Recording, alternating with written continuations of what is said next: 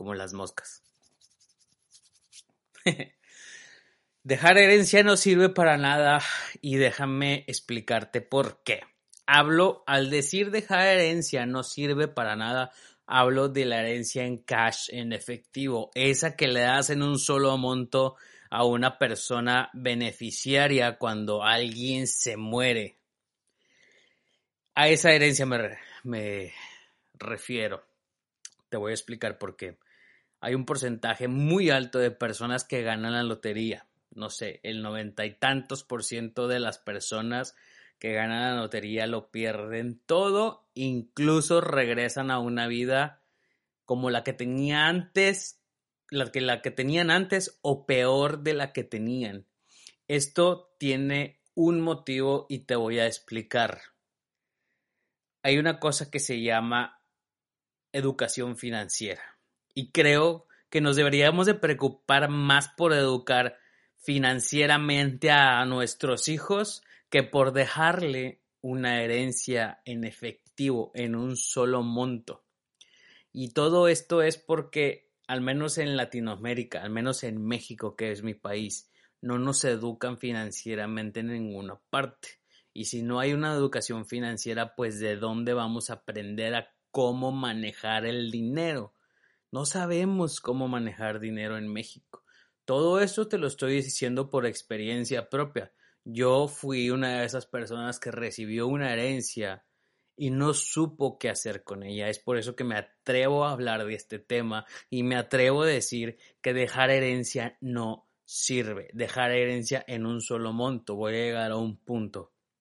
Entonces, es súper importante que antes de que empieces a gastar en un seguro de vida, mejor inviertas en unas clases de educación financiera para tus hijos o para ti incluso. Creo que la universidad, la escuela profesional, por así decirlo, eh, la educación profesional no es suficiente. Debe estar acompañada de esta educación financiera que ya lo dije como seis veces, pero espero que se les quede en la cabeza qué tan importante es quitarte las pendejadas, lo que yo le llamo gastos pendejos, que luego haré un video hablando de los gastos pendejos, que si la cosita esta de la casa, el, el florero que carísimo de porcelana que no sirve para ni madre, son gastos pendejos que tu pulserita de no sé dónde son cosas que pierden valor con el tiempo. Es lo peor que puedes hacer con tu dinero.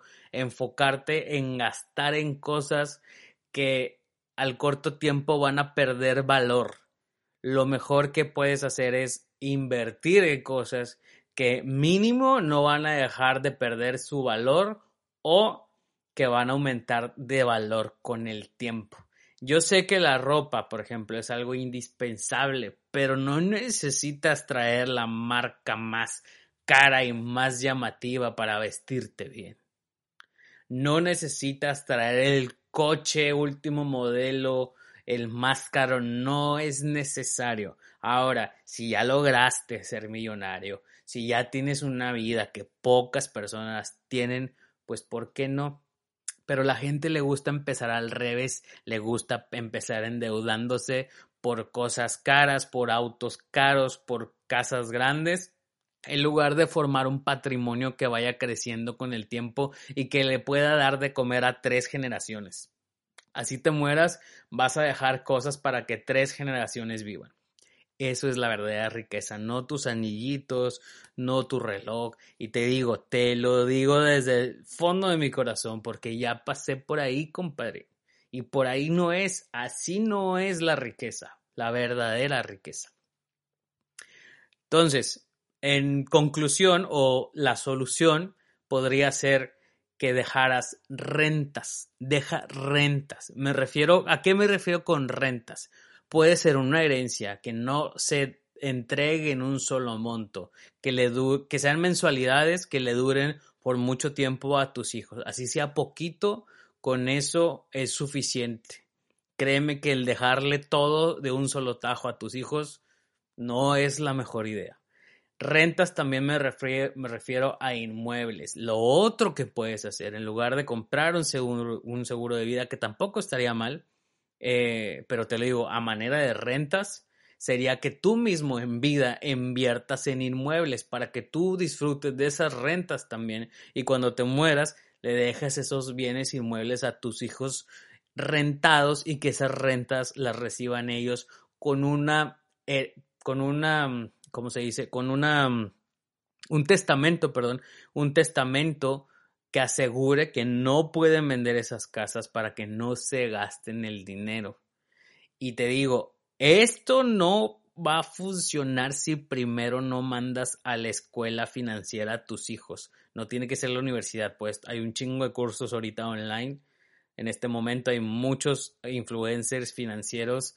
Eh, se me ocurre mencionarte a Maurice Dieck, te lo recomiendo. Habla de dinero, es su tema él te puede ayudar a encontrar información para tus hijos, hablando de ahorros, inversiones y finanzas personales explicaditas, bien explicaditas, ¿no? Entonces, lo mejor que puedes hacer es darles rentas, dejarles bienes inmuebles o inversiones. No tienen que ser también casas o terrenos. Pueden ser inversiones a plazos que le dejen los, los intereses compuestos, se los dejen como un como un ingreso. Entonces, para terminar, ahora sí, me voy a retractar en este mismo podcast yo mismo al decir que no sirvió de nada que me dejara en herencia porque creo que el que me haya pasado esto me hizo aprender lo que te estoy diciendo. Y ahora me toca a mí, me toca enseñarle esto que estoy diciendo a mis hijos. Yo prefiero o estoy trabajando en educarme yo primero, sino que les voy a enseñar. Me estoy educando yo primero financieramente para poder después educarlos a ellos y que no tengan este problema que yo tuve si acaso un día yo no estoy. Creo que la mejor herramienta, lo que, lo que tenemos que hacer como, como papás es dejarles herramientas a nuestros hijos con que sobrevivan. No solamente enseñarlos a trabajar, ni educarlos profesionalmente, sino también dejarles educación financiera. Y como esa, otras tantas cosas más. Y créeme que no van a necesitar tu dinero. Solitos van a andar. Me retracto al decirte que no sirve, porque creo que me sirvió, como ya lo dije, siempre y cuando haya una educación financiera detrás.